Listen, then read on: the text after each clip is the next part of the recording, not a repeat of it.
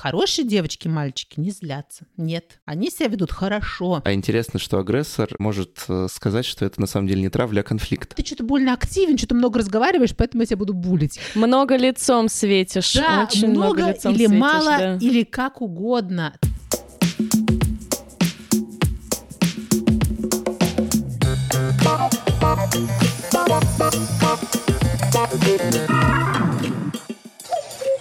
Доброго здоровья! С вами снова подкаст о здоровье и качестве жизни без шапки. И с вами, как обычно, Антон Бойко. И Полина Полищук. Наш выпуск сегодня посвящен Дню защиты детей, и мы решили поговорить о такой неприятной вещи, как э, кибербуллинг. Собственно, как будто обычного буллинга нам не хватало. Э, Я напоминаю, что буллинг означает травля. Ну что ж, почему дети и взрослые вообще жестоки друг к другу? Как интернет развязывает людям языки и руки, можно сказать, и как можно защитить своего ребенка? Об этом мы поговорим сегодня с Александрой Бабкиной. Это автор проекта «День борьбы с кибербуллингом» и директор социальных проектов ВК. Александра, добрый день. Привет. Этот выпуск партнерский, мы подготовили его в рамках совместного проекта Купрум и Добро Mail.ru. Ну что ж, Александра, первый вопрос традиционный. Как так получилось, что вы стали заниматься социальными проектами и в том числе всей этой историей с кибербуллингом? Ну, социальными проектами это было по любви, э, и уже очень давно я сначала была пиарщиком в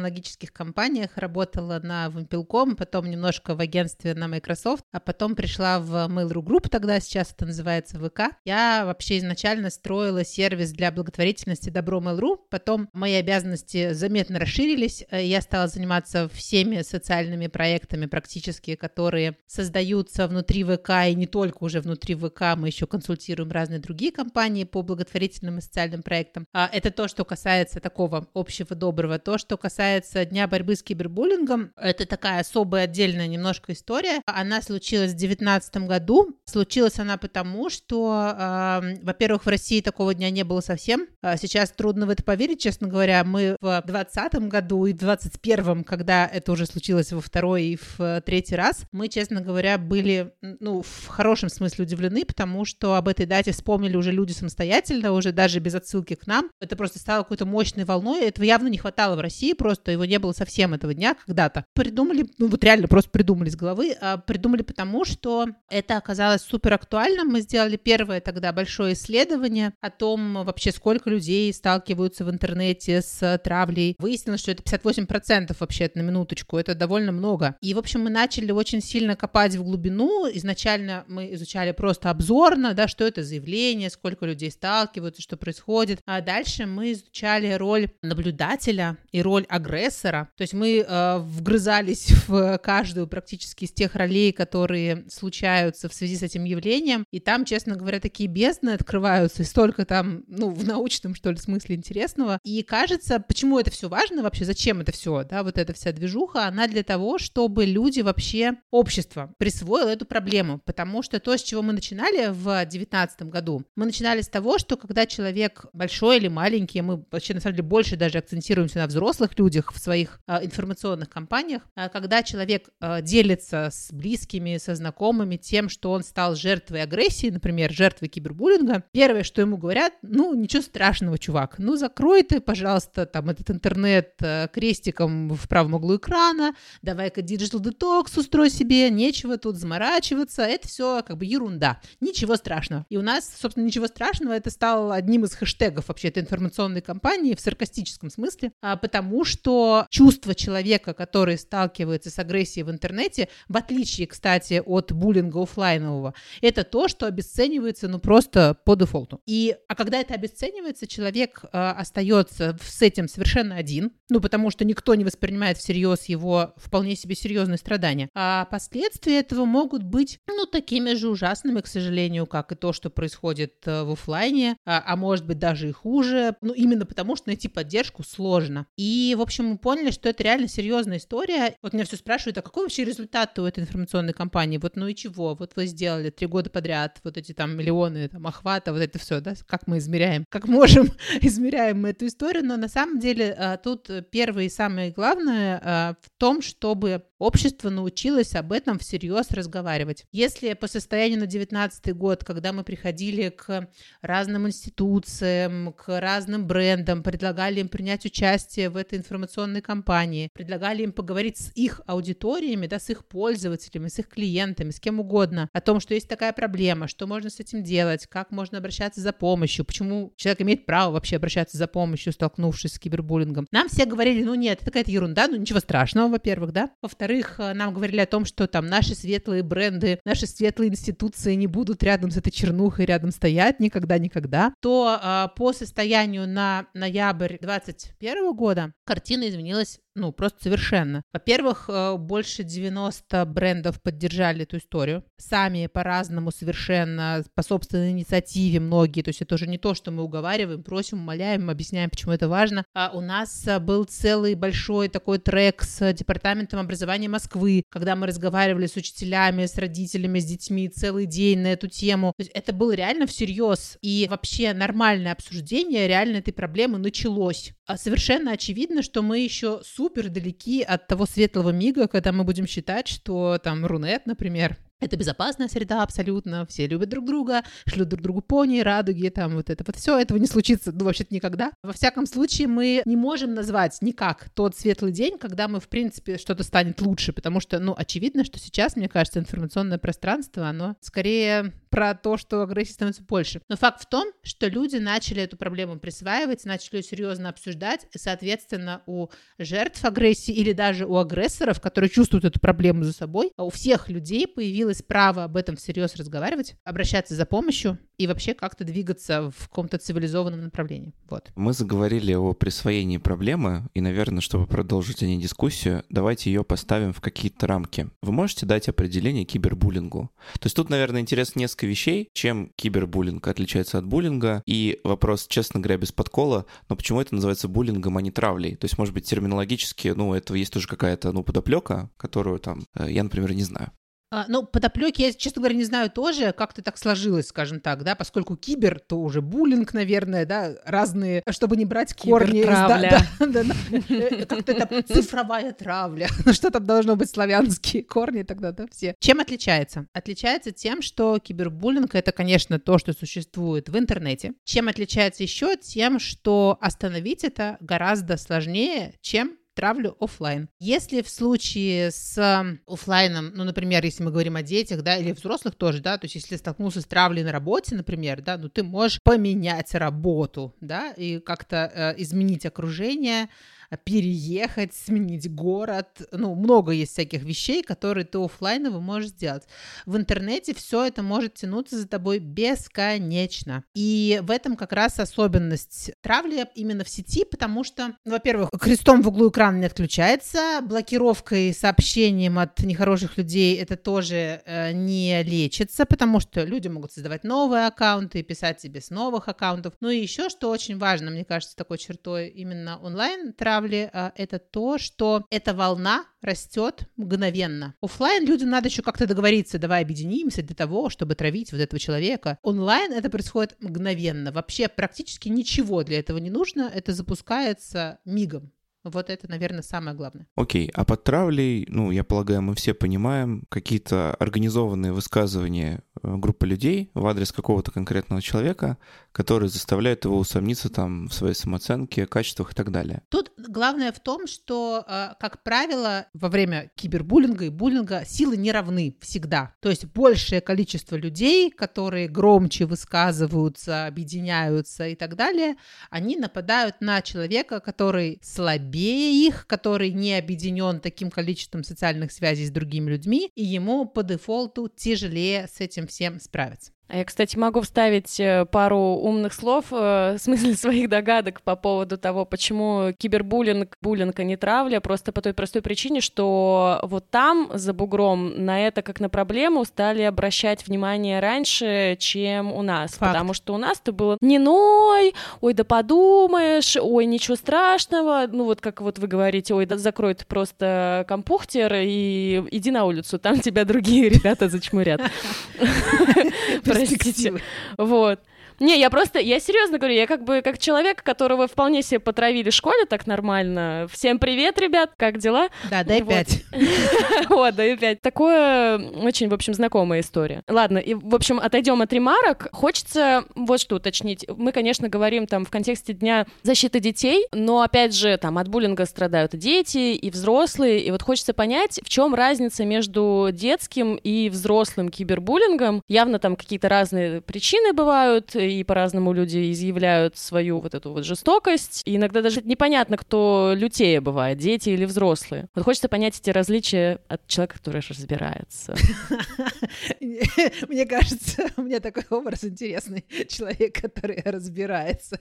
Просто целыми днями читает адские сообщения и изо всех сил разбирается. А, смотрите, тут история такая. Если сравнивать а, то, что происходит с детьми, и то, что происходит со взрослыми, то отличие вот в чем. Во-первых, конечно, у взрослых чаще больше сил на то, чтобы справиться с агрессией. Это и, ну, просто зрелость какая-то психическая, и наличие социальных связей, больше людей, к которым ты можешь как взрослый обратиться за поддержкой, кто-то все-таки, может, тебя поймет, а не скажет, что ерунда, это все, ничего страшного.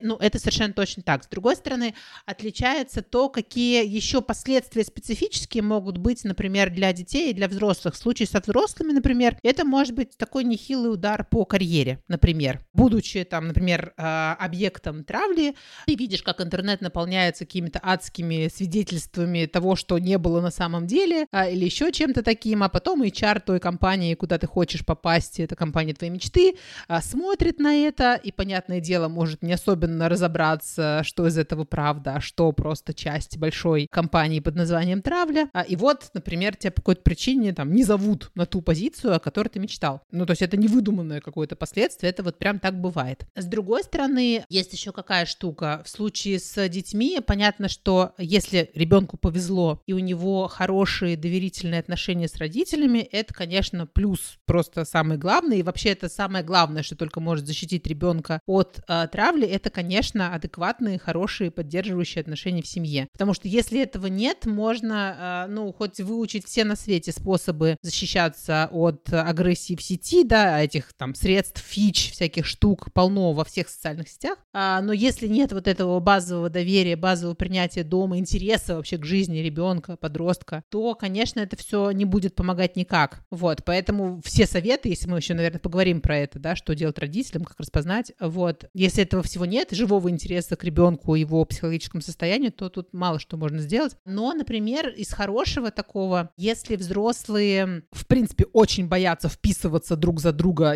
если они видят, что кого-то травят, потому что боятся стать объектом травли сами, то дети хотя бы, у нас вот это в первом исследовании был такой интересный факт, что подростки пишут друг другу в личку поддерживающие слова, типа «чувак, держись», вот что-нибудь такое. Ну, короче, что, что может э, как раз немножко заземлить, вдохновить, дать почувствовать, что ты не один, то есть они как бы вроде бы и не выходят с красным флагом в комментарии, да, чтобы стать объектом, но они пишут в личку что-нибудь такое вот а, хорошее, и это, конечно, а, прекрасно, что это вообще есть, и это очень важно. А дальше то, что касается жестокости, изобретательности в этой жестокости и так далее, тут же какая история, почему мы фокусируемся там больше обычно на взрослых, и вот мы впервые сейчас делаем эту кампанию к 1 июня, когда мы больше говорим про детей. Но, в принципе, почему мы про взрослых? Потому что никакого специального детского дистиллированного интернета не существует. Дети не приходят в какой-то, опять же, мир розовых пони в интернете, и там все общаются вежливо и приятно. Дети приходят туда, где общаются взрослые. Как взрослые общаются? Понятно как. Они общаются очень злобно, в интернете кто-то не прав, всех бомбит,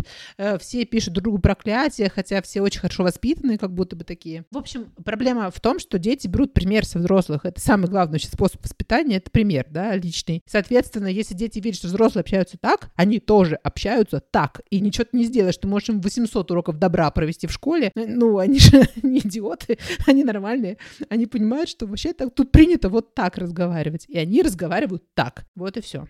По понятиям в интернете. Да, да. Вот интересно, а можете, как человек, который разбирается, привести какие-то примеры кибербуллинга? Ну, то есть я, наверное, там с перспективы, не знаю, там, белого мужчины, который не особо сидит в соцсетях, не то чтобы с этим сталкивался, честно скажу. Я себе просто пытаюсь как-то визуализировать, как это может выглядеть. Как угодно. Вот именно травля. То есть не то, что там в комментариях кто-то с тобой не согласился. Смотри, э, тут история такая. А, во-первых, есть поводы для буллинга, да, для кибербуллинга. Эти поводы, они очень простые, понятные. Во-первых, это внешность, конечно же, да, ты не так выглядишь, поэтому я тебя буду булить. Это, конечно же, сексуальная ориентация. Тут Россия, к сожалению, далека от терпимости вообще кому бы то ни было, поэтому если уж ты это манифестируешь, будь добр, огребай по полной программе от других интернет-пользователей э, их взгляды на то, что происходит у тебя в жизни. Но самый мой любимый на самом деле э, повод для агрессии, он формулируется как активность в интернете. Это типа как что? Это как э, если, ну, например, э, ты что-то больно активен, что-то много разговариваешь, поэтому я тебя буду булить. Или «А что-то ты не очень активен, как-то мало ты разговариваешь, буду тебя за это булить. Много лицом светишь. Да, очень много, много лицом или светишь, мало, да. или как угодно. То есть смысл на самом деле всего этого в том,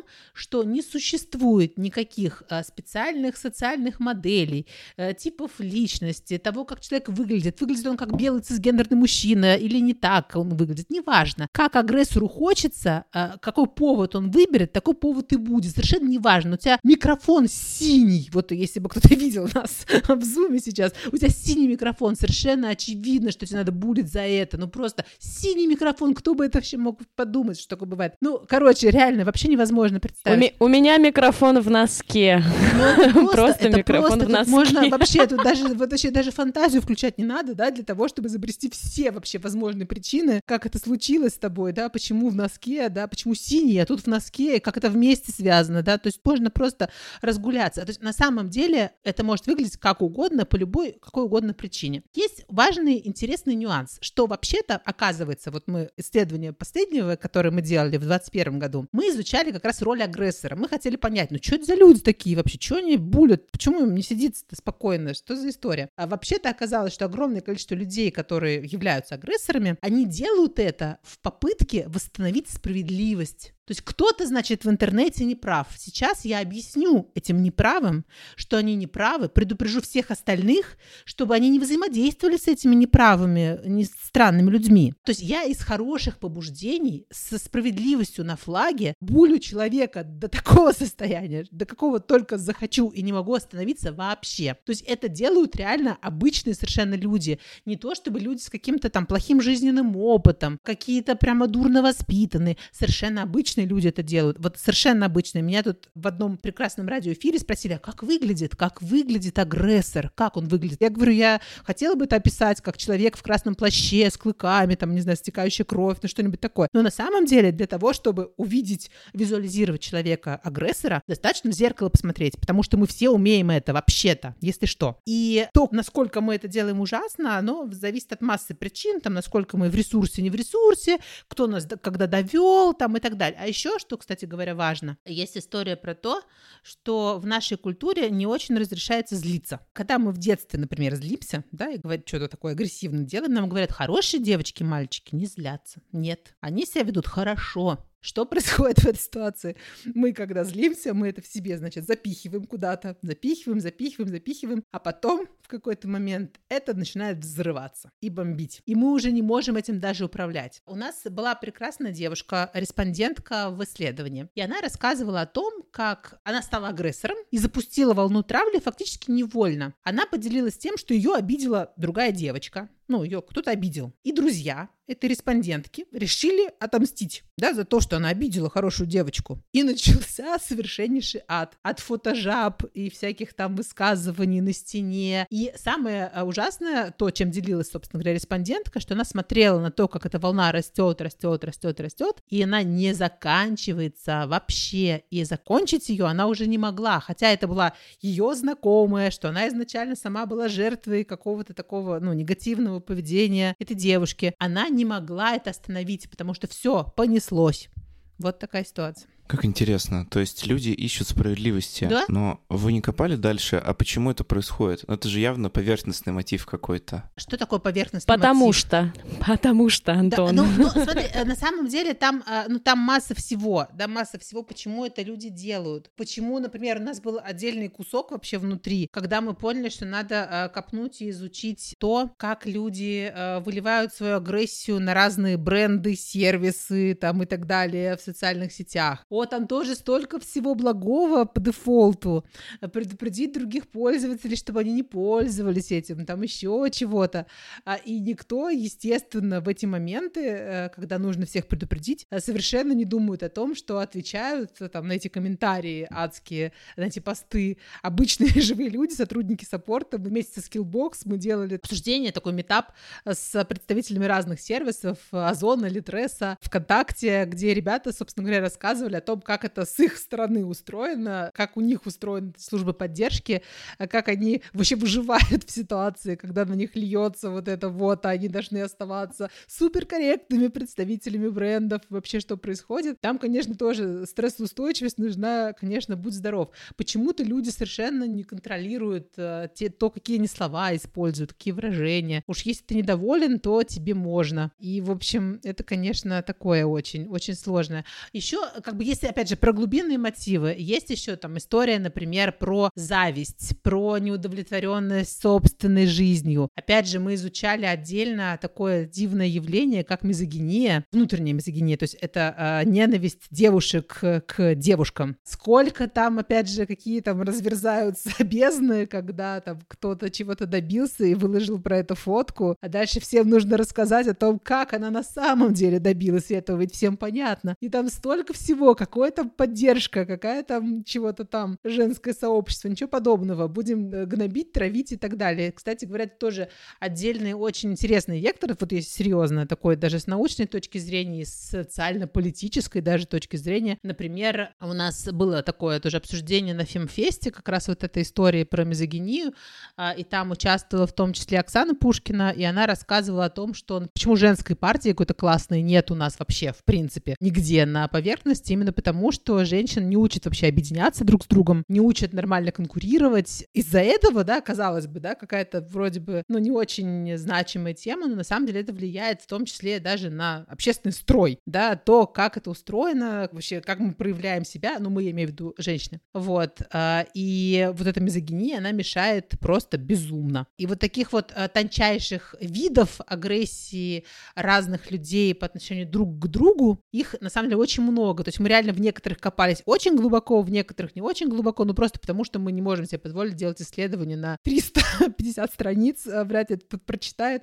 Мы двигаемся кусочками и изучаем э, те явления, которые нам кажутся сейчас самыми актуальными. Здесь э, добавлю, на самом деле, сейчас я триггерну наш Давай. В общем, э, слушал как-то подкаст с нейробиологом, американец, он в Стэнфорде преподает, и они там вообще как бы обсуждали на тему того, почему американское общество так сейчас разделено. Там же как бы, ну, тот же самый буллинг, ну, в смысле, ты там левый или правый, ты республиканец или демократ, ну, как это, все живут в информационных пузырях, у всех своя версия правды. В целом мы, кажется, как человечество проживаем примерно то же самое, но, кажется, оно началось там с выборов Трампа. И вот его спросили, вы вот как вообще думаете, а вот почему так? Вот почему вот это все усиливается? Почему люди в этот как бы цикл ненависти, вот как, почему это все только раскручивается, эта спираль? И он привел пример исследования. Он говорил о следующем, что во второй половине 20 века в Америке проводились достаточно более смелые эксперименты на людях. То есть там, в принципе, могли человеку вскрыть черепную коробку, вживить электроды в мозг и дать ему возможность нажимать на кнопки и активировать разные зоны мозга. Вот была эта возможность. Соответственно, люди нажимали, там у них активировались разные зоны мозга, и они в связи с этим испытывали разные эмоции. Ну, непроизвольно, потому что тут произошла реакция. Удивительным образом, они там опросник, по-моему, проводили, и они просили указать, а вот вам при нажатии типа какой кнопки, вот и там при вызове какой эмоции, вот хотелось нажимать еще, еще, еще. И оказалось, что вот это а, праведный гнев легкий, это была та самая эмоция, которая типа вышла в топе. И там это как-то вообще может быть связано с нейрохимией какой-то, то есть там, не знаю, выделяются какие-то нейромедиаторы или чего-то, что-то еще, что реально тебя на уровне таком подсознательном, тебе реально хочется еще еще повторить. Типа, ух ты, тебе сейчас... Тебе. Ну, вот это- То есть кажется, что помимо неких психологических мотивов, которые там чуть глубже базовой отговорки, желание восстановить справедливость, есть еще что-то в нас, как в животных, что это все провоцирует. И, видимо, интернет с его возможностью вообще скрывать личность и любые социальные границы как бы отбрасывать. Потому что, как мы знаем, как это на словах ты Лев Толстой, да, а на деле это все, в общем, тоже имеет место быть. Вот как раз, когда мы кому-то доказываем, что он не прав, и доказываем свою правоту, мы испытываем гнев, который доставляет нам на самом деле удовольствие. Собственно, именно этим, мне кажется, объясняется, почему люди любят э, читать новости, которые в целом э, заточены на то, чтобы тебе было нервно. Ну, если так полистать любую ленту, в принципе. Ох, страшно быть человеком. вот что.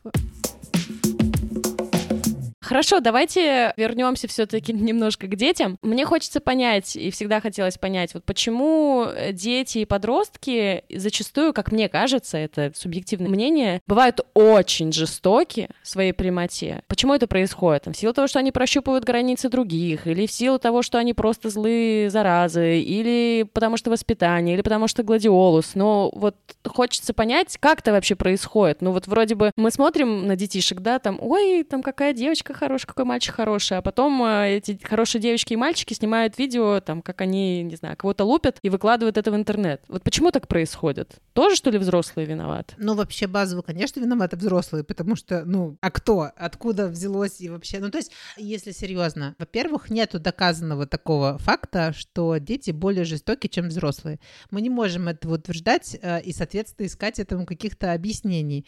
Кажется, что взрослые, будь здоров, могут э, переплюнуть детей. Во-вторых, и важно то, как устроен э, коллектив, в котором человек, ребенок развивается, да, что происходит в школе, э, какие отношения приняты там, есть ли там принятая норма травли вообще, исходит ли она от детей или, или от взрослых, или от учителя, что бывает очень часто, когда учитель сам запускает эту волну травли в классе, и потом это переходит, опять же, вот четкой границы, это вот тоже важно понимать, четкой границы между офлайном офлайном и онлайном нету. Соответственно, сейчас э, травля, которая там началась офлайн, может притечь в онлайн и обратно. То есть это, ну, нет такого четко закрепленного, и в этом тоже, на самом деле, особенность современного какого-то развития этого явления. То есть то, в какой среде растет человек, конечно, это очень сильно влияет. И на самом деле э, отношение взрослых э, к вот этой ситуации, оно очень разное. У меня просто был э, такой опыт не очень классный в одной из школ, в которой учился мой ребенок. Там была очень жесткая учительница, она там не выпускала в туалет детей, например, во время урока, и вообще там, если ты опоздал на сколько там минут,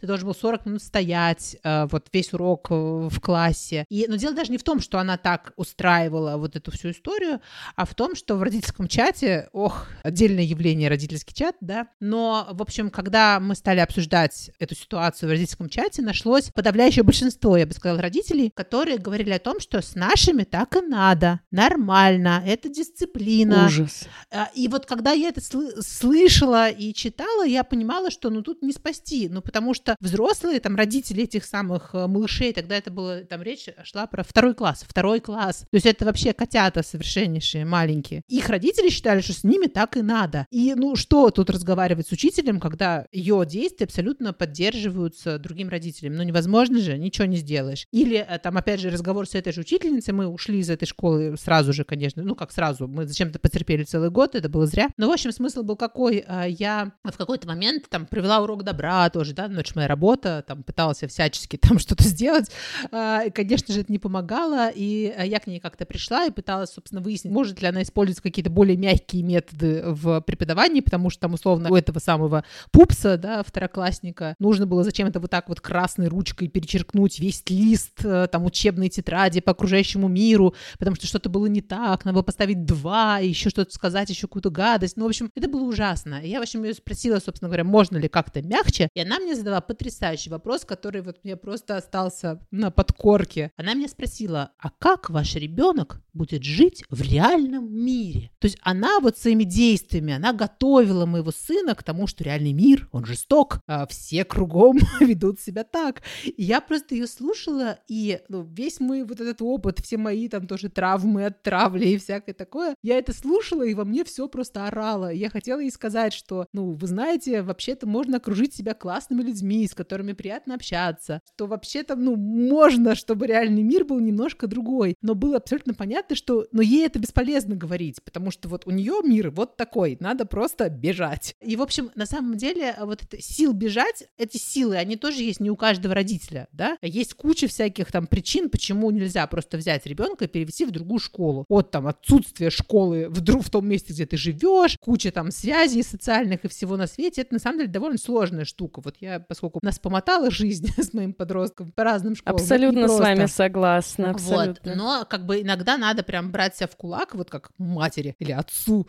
э, и прям вот уходить из таких мест, потому что, конечно, ну ничего хорошего не будет происходить. Конечно, подготовка к реальному миру в том виде, в котором это видят а, агрессоры, это, конечно, наверное, как-то сработает, но это может сработать очень плохо. Мы же понимаем, что есть просто разные люди, да, есть люди более, скажем, толстокожие, что ли, да, но которые не так сильно реагируют, может быть, да, на разные высказывания и даже на ту же самую травлю. Есть люди, которые скажут, ну, все идиоты, и пускай себе идут в лес. А есть люди, которые от этого по-настоящему физически страдают. Ну, вот я из этих, например, я из чувствительных, я не могу. То есть, ну, мне нельзя сказать, что это ужасное, чтобы я это как-то мимо пропустила. Не получится. Вот. Люди разные, для кого-то это, может быть, и пройдет относительно бесследно, а для кого-то нет. Я вот хочу что уточнить. Вот мы всю беседу вспоминаем такие классные определения, как э, классные агрессор, жертва, некий наблюдатель, свидетель какой-то, наблюдатель. Да. Если можете распределить, э, что это за роли такие, и можно ли, вот у меня сейчас будет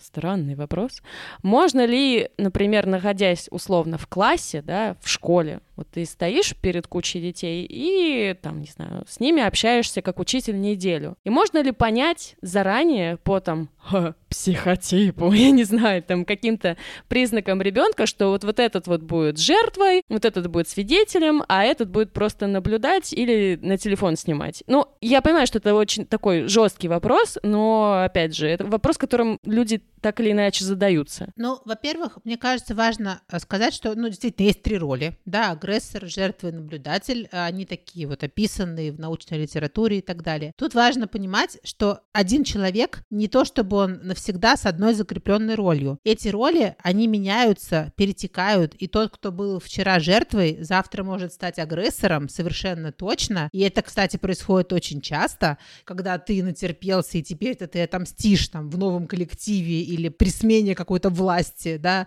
силовых полей каких-то в коллективе, ты станешь неожиданно тем самым царем горы, который будет гнобить остальных. И наблюдатель на самом деле тоже страдает а, в этой ситуации, да, от травли, потому что он не может, например, выразить свою позицию, боится, что агрессия перекинется на него. То есть это тоже так себе роль, на самом деле, она оставляет след на психическом состоянии человека, будь здоров. Роли эти не навсегда закрепленные, они перетекают. Поэтому и сказать, сказать, кто какой предрасположен, а можно ошибиться. Но, наверное, если все суперактивные такие и э, довольно агрессивные, а есть один человек, который такой неагрессивный, такой котик э, мамин там и так далее, ну, кажется, что да, он, наверное, станет жертвой, а все остальные станут агрессорами, а может быть и нет. Мне кажется, что это просто немножко вопрос, может быть, не ко мне, а к какому-то очень умному психологу, который бы на это четко ответил.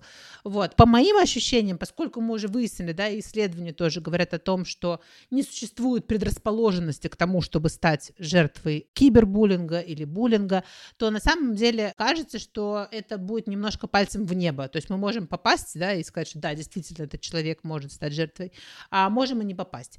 То есть тут может быть очень по-разному. Тут на самом деле от взрослого, от учителя требуется определенный уровень эмпатии. То есть человек, учитель, может, наблюдая за поведением детей, он может понять, что происходит. Он может понять, что это не конфликт. Чем конфликт отличается от травли? В конфликте силы приблизительно равны. Да, сегодня один обижен на другого, завтра наоборот, они поменялись ролями. Сегодня один обозвал, завтра другой обозвал, ну и всякое такое. То есть они находятся два человека, примерно примерно равносильные, они находятся в конфликтной ситуации. Ситуация с травлей, она совсем другая. Во-первых, там много против одного чаще всего, да, это очень важный признак, да. Кроме того, силы всегда не равны. Вот у этого одного, ну, у него нет столько же сил, сколько у целого коллектива, который против этого одного ополчился. И когда говорят, там, мы просто так играем, и всем весело, а вот этому человеку, жертве, собственно, не весело, это означает, что это не игра никакая. Когда игра классная, то всем классно. И а если одному человеку при этом не классно, это травля называется, совсем даже не игра. Вот. И а, тут нужна просто чуткость и эмпатия взрослого для того, чтобы понять, что происходит на самом деле. Вот. Это не так, а, честно говоря, сложно отличить, а, но для этого требуется, опять же, признание проблемы. Есть такой пример, если у нас есть время. А, у нас была такая, я участвовала в одной дискуссии, посвященной кибербуллингу и травле, и в конце встал директор школы одной и сказал, в моей школе, в нашей школе,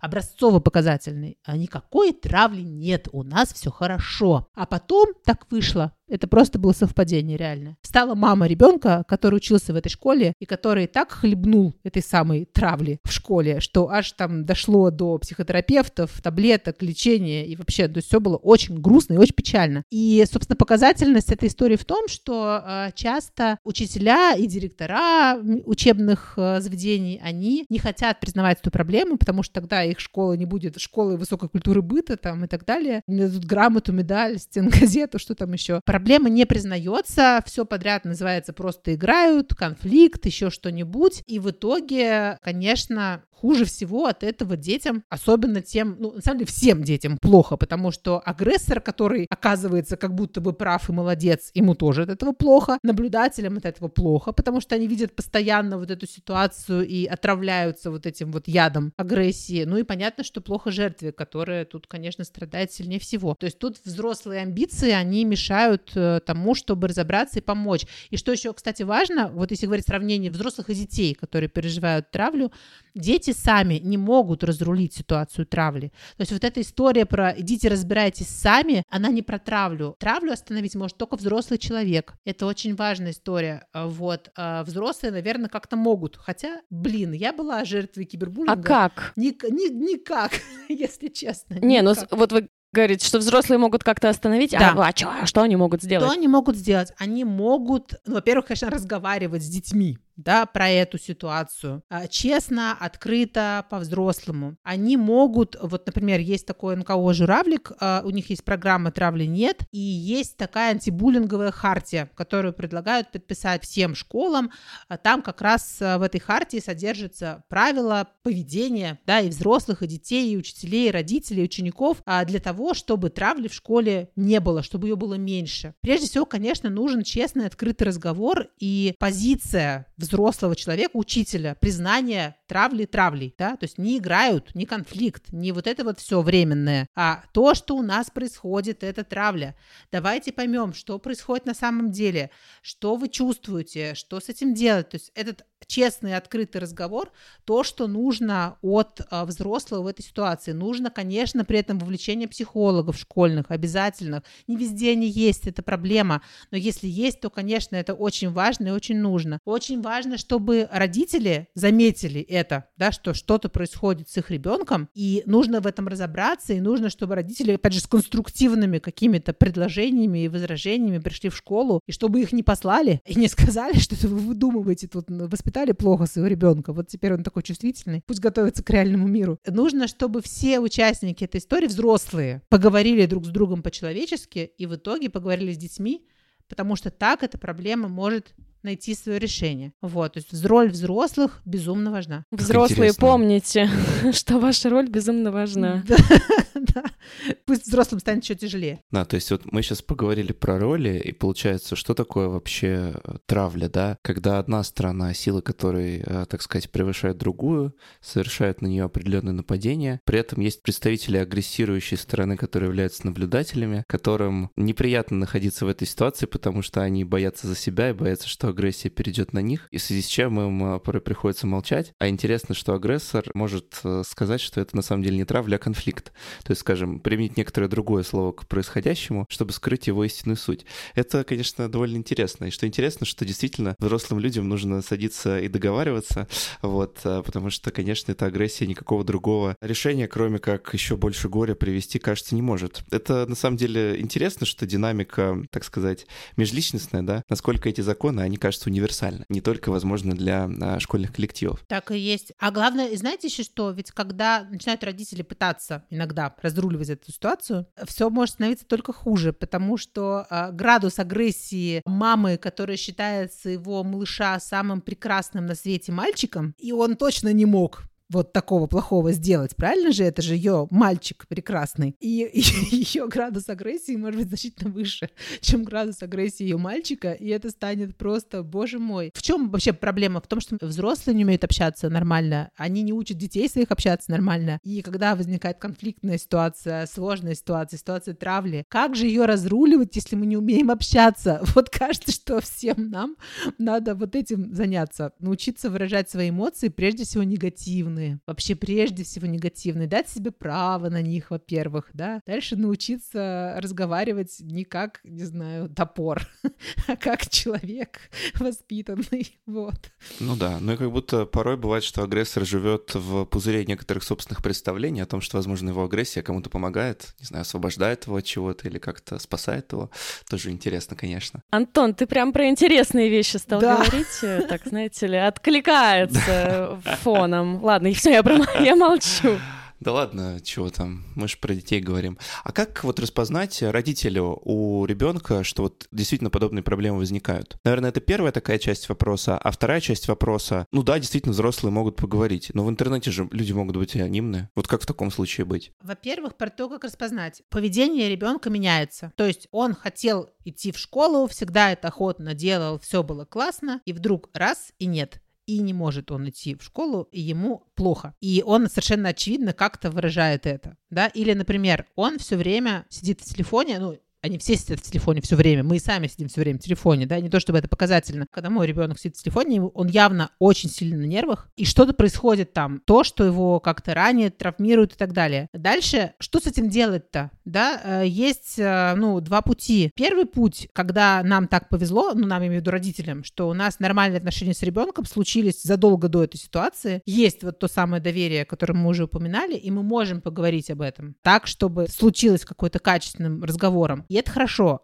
А второй вариант, когда нету этого доверия, и когда ты вот внезапно такая, типа, мать, а чё ты такой грустный? Да ничего, и все, и разговор закончился, отстань, да. И вот тут, конечно, плохо, и тут, ну, мало советов, честно говоря, там от психологов в том числе, что делать, если вот план Б. Тут сложно. Э, конечно, нужно, если вы видите, что ребенок правда поменял свое поведение, ему явно очень неспокойно, некомфортно, поговорить с ним не удается, надо, конечно, пытаться, ну, во-первых, узнать, что происходит хотя бы по каким-то косвенным признакам, да, поговорить с классным руководителем, поговорить со школьным психологом, если он есть, он не номинальная какая-то фигура, да, а обратиться к специалистам, потому что они могут быть какие-то хорошие сторонние, объяснить, что вас тревожит, а, для того, чтобы выяснить, что происходит, и как-то ребенка сводить к какому-то специалисту, понять, что происходит, потому что, ну, происходить может совсем нехорошее, вот, и тут самое главное, это просто найти в себе силы, настроиться полностью на ребенка и помочь ему. Тут же еще какая история бывает, что наши прекрасные дети, они бывают не только в роли жертв, но и в роли агрессоров, да, это вот важная такая такая штука, это очень трудно пережить, потому что ты-то учил хорошему вообще-то. Что произошло? Что такое? Не может такого быть. Вот. А, и на самом деле поддержать э, человека и дать ему какую-то вот, ну, твердую почву под ногами, даже если он не прав, это тоже очень важно, это очень сложно сделать. Вот это я по себе знаю очень хорошо, потому что вот, ну, у нас и такая ситуация была тоже, конечно, вот этот цикл, да, переход ролей из одной в другую и обратно, и туда, и сюда. Это очень важная такая, к сожалению, штука, она происходит. Ну, нужно поддерживать человека всегда даже когда тебе не нравится, как он себя ведет, и ты не учила этому, и вообще ты против. Но вот ему нужно именно это. Ему нужно, чтобы он мог прийти домой, и его тут приняли. И дали ему возможность исправиться, дали ему возможность отрулить это как-то, потому что по-другому не случится. Вот, вот это э, самое вот главное, самое ценное, что надо родителям сделать. Еще одна, на самом деле, штука важная, это вообще-то шарить, если мы говорим про кибербуллинг, э, разбираться в том, что происходит в интернете. Мы выясняли, что больше 70 80% подростков не рассказывают родителям о том, что они столкнулись с кибербуллингом, потому что боятся, что их лишат интернета. То есть, как бы, мама, со мной случилось вот это, сейчас отниму у тебя интернет, сынок. Вот такая цепочка. И это, на самом деле, конечно, очень плохо, потому что, как мы выяснили, вырубанием интернета кибербуллинг не остановить никак. А поэтому то, что родителям важно делать, это понимать вообще, как это устроено. Ну, понятно, что сейчас многие вроде бы родители сами тоже активно используют интернет и соцсети там и так далее. Но нужно понимать, какие вообще есть инструменты внутри. Да, ну, условно, есть ВКонтакте, да, социальная сеть. Там есть вообще-то целый центр безопасности ВКонтакте. Не все про это знают. Ну, инструкции вообще мало кто читает, да, есть такая проблема у всех. Но, тем не менее, есть Центр безопасности ВКонтакте, там есть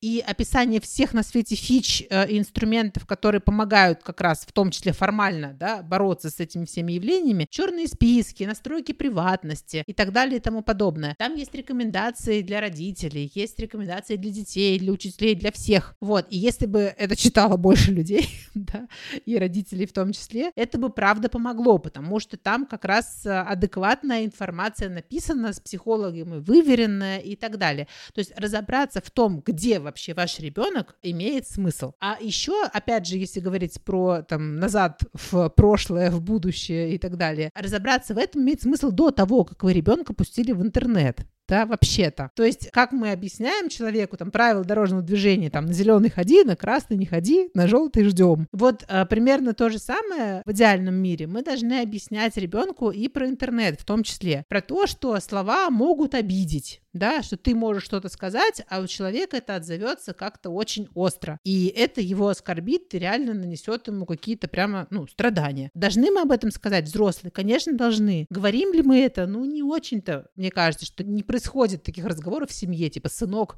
завтра ты идешь в интернет, помни, здесь есть правила. Ну, не бывает такого. Но в каком-то адекватном виде это должно случаться, потому что это бы немножко как-то помогало сориентироваться, наверное, детям, что есть вообще за этикет, как там вообще себя ведут, как может хорошо быть, как может быть плохо. А есть ли какие-то ресурсы, ну, не знаю, гайды, с которыми как раз молодые родители могут ознакомиться. Ну, чтобы, там, как сказать, не искать условных синих китов, а каких-то страшных групп самоубийц, в которых сидят дети и, и слушают там аудионаркотики, ну, в общем, всякая вот эта ересь, да? Аудионаркотики? Где, где... Я такого не слышала. Ну, это в 2010 году, это когда еще я был подростком, была такая тема, и все очень этого боялись почему-то, вот. Хотя там просто какая-то низкочастотная волна играла, ну, в общем, да. Так все-таки вот в этом мраке, да. Да, про рекомендации. Во-первых, рекомендации самих соцсетей я уже упоминала, например, Центр безопасности ВКонтакте, в Одноклассниках тоже такая штука есть, и вообще во всех соцсетях на самом деле есть правила, как пользоваться, и там есть всегда разделы для родителей. Если а, вы переживаете именно за тему кибербуллинга и за то, что ребенок может с этим столкнуться, приходите, пожалуйста, на сайт кибербуллинг.нет, это наш как раз ресурс большой-большой, постоянно обновляемый, и там есть и рекомендации для детей, для родителей, для взрослых, как вести себя, в какой бы из ролей вы не оказались, э, в роли жертвы, в роли наблюдателя, в роли агрессора. Все это создано вместе с классными некоммерческими организациями, с психологами, то есть это не какие-то наши фантазии про то, как должно быть, а это реальный опыт э, профессионалов, который мы собираем в этом разделе. Там есть исследования, если вы хотите докопаться, понять, что за цифры, что происходит, какие взаимосвязи. Там это все выложено, можно почитать, поинтересоваться. Также есть э, прекрасные некоммерческие организации, которые на своих сайтах тоже такую работу ведут, ведут. Это НКО «Журавлик», программы «Травли нет». Это НКО «Шалаш», который также активно рассказывает про то, что делать, если как обезопасить себя и детей и всех остальных от неадекватного общения. Можно обязательно, стоит туда зайти и посмотреть и почитать. Основные какие-то ресурсы, они как раз такие, вот. И мне кажется, что вообще начитанный родитель адекватный родитель часто бывает. вот, имеет смысл не бояться просто сидеть в углу и лишать ребенка интернета, а разобраться, что происходит и как ребенку помочь. Это точно адекватнее. Согласен. Еще, кстати, вспомнился факт, пока вот вы говорили, что на самом деле Астракизм, здесь опять я делаю вызов нашему научному отделу, профактчекать меня. Астракизм активирует те же зоны мозга, которые активируются, когда человек испытывает физическую боль. И это тоже такая интересная вещь, ну, в плане, что астракизм — это же травля, по большому счету. Просто, мне кажется, некоторое другое ее название. Проблема эта, она действительно, ну, как бы очень важна. Ну, в смысле, то, как страдает жертва, это, ну, в общем, действительно не просто нажать там на правый угол экрана, если у тебя Windows, левый, если Mac, и закрыть окно. Это действительно человека может очень сильно травмировать и отразиться на нем в будущем как на родителей, члене общества и так далее. Важный такой point, как любят сейчас говорить, про отстаивание границ. Вот взрослые выстраивают границы друг с другом, постоянно об этом говорят, говорят это про детей, и вот непонятно как научить ребенка отстаивать свои границы, как понять, где они есть, и в том числе в сети. То есть вот речь сейчас о кибербуллинге, как понять ребенку, в общем, где заканчивается а, его свобода и начинается другая, а, и наоборот. Как быть? Ну, кажется, что, во-первых, э, про свободу и границы это то, что вообще в жизни полезно, да, то есть это не только про интернет, это про всегда, что происходит, и про то, что важно прислушиваться и вообще развивать эмпатию в ребенке, чтобы он понимал, что чувствует его собеседник, когда он действует так, а не иначе, а что чувствует он сам в той или иной ситуации. И, конечно, кстати говоря, в интернете с этим сложнее. Почему еще один из, может быть, факторов, почему так легко разрастаются волны травли в сети, потому что мы иногда не понимаем, что чувствует человек, которому эти высказывания адресованы да, не всегда понятно, что ему больно. Иногда этот человек может ставить смеющиеся смайлики, а на самом деле ему совсем не смешно. И с этим, правда, сложность, да, потому что там, когда мы общаемся вживую, да, есть какие-то невербальные знаки, там еще что-то, но мы можем увидеть, да, что человек, не знаю, сейчас заплачет. В интернете с этим сложнее, в принципе, да, и ребенку, наверное, труднее это распознать. Но, в принципе, это история про уважение к своим чувствам и к чувствам других людей, про уважение к своим э, потребностям и к потребностям других людей. Это все, что происходит, ну, реально, с детства. Тут ничем в этом смысле интернет не отличается от обычной реальной жизни. Дальше, на самом деле, все зависит от того, если говорить, опять же, про границы, какой перед нами человек вот этот ребенок, потому что эти ребенки, они разные. Вообще, например, вот есть такая рекомендация. На проявление травли нужно отвечать спокойно и уверенно, но если у ребенка есть на это силы. Лучше не пытаться взывать к жалости или давать сдачи, как правило, это вызывает еще большую агрессию со стороны обидчиков. Вот это рекомендации от э, психологов в том числе. Может ли человек следовать этой рекомендации? Может ли он отвечать спокойно и уверенно? Ну, не всегда да, и взрослый не всегда может отвечать спокойно и уверенно, когда его травят. Поэтому это вроде бы кажется более безопасной стратегией. Мы можем об этом рассказать ребенку. Но сможет ли он последовать этим рекомендациям, это большой прибольшой вопрос. Мы, то, что мы можем сделать как взрослые, мы можем сделать все, чтобы ему помочь. Если это в школе происходит, да, и какой-то очаг вот этого, что происходит в интернете, потом находится в школе, значит, меняем школу, значит, не вводим в школу какое-то время, да, даем человеку возможность выдохнуть и почувствовать себя в безопасности. Бесполезно делать, опять же, да, помимо того, чтобы вырубать интернет, это пытаться самостоятельно разобраться с обидчиком ребенка. Сейчас я за тебя выйду в чат и объясню там всем, кто не прав. Не работает, э, плохая идея. Но на самом деле, если вообще ситуация стала супер серьезной, если ребенку угрожают, угрожают его жизни, здоровью, ведь это тоже может быть, есть такая реакция у родителей, скорее все удалить, удалить, удалить, э, да, и стереть. Плохая реакция. Нужно сделать ровно наоборот, скриншотить, скриншотить, еще раз скриншотить, потому что если не повезет и повезет одновременно, что правоохранительные органы все-таки будут готовы с этим разбираться, эти самые скриншоты будут все-таки каким-то вещественным доказательством того, что с вашим ребенком происходило что-то плохое, и это вообще-то выходит за рамки правового поля, и так нельзя, да, то есть, э, ну, реально, людям угрожают жизни и здоровью человека. Это надо скриншотить, с этим надо идти в полицию. Другое дело, как у нас такие истории рассматриваются так же плохо, как и истории с домашним насилием и с чем угодно еще, к сожалению, пока что. Вот, надеюсь, что однажды мы придем к тому, что все-таки будут защищать права людей, которых очень сильно обижают. Александра, спасибо вам большое за участие и за способность позитивно говорить на такую, не самую, честно говоря, веселую тему. Просто, видите, я сама огребала, и с ребенком огребала, и кажется, что без там какого-то чувства юмора к этому относиться тоже тяжело, потому что иначе можно кукухой-то поехать немножко. Напомню, наш гость Александр Бабкина, автор проекта «День борьбы с кибербуллингом». В описании выпуска мы оставили полезные ссылки. Не забывайте об оценках отзывах, они для нас очень важны, особенно в это время. Нам важно видеть вашу поддержку. Подписывайтесь на наш подкаст везде, где только можно. Мы есть на всех платформах. И пишите там же идеи для выпусков в комментариях. Слушайте Фуфлоу, подкаст, где мы разбираем бесплатно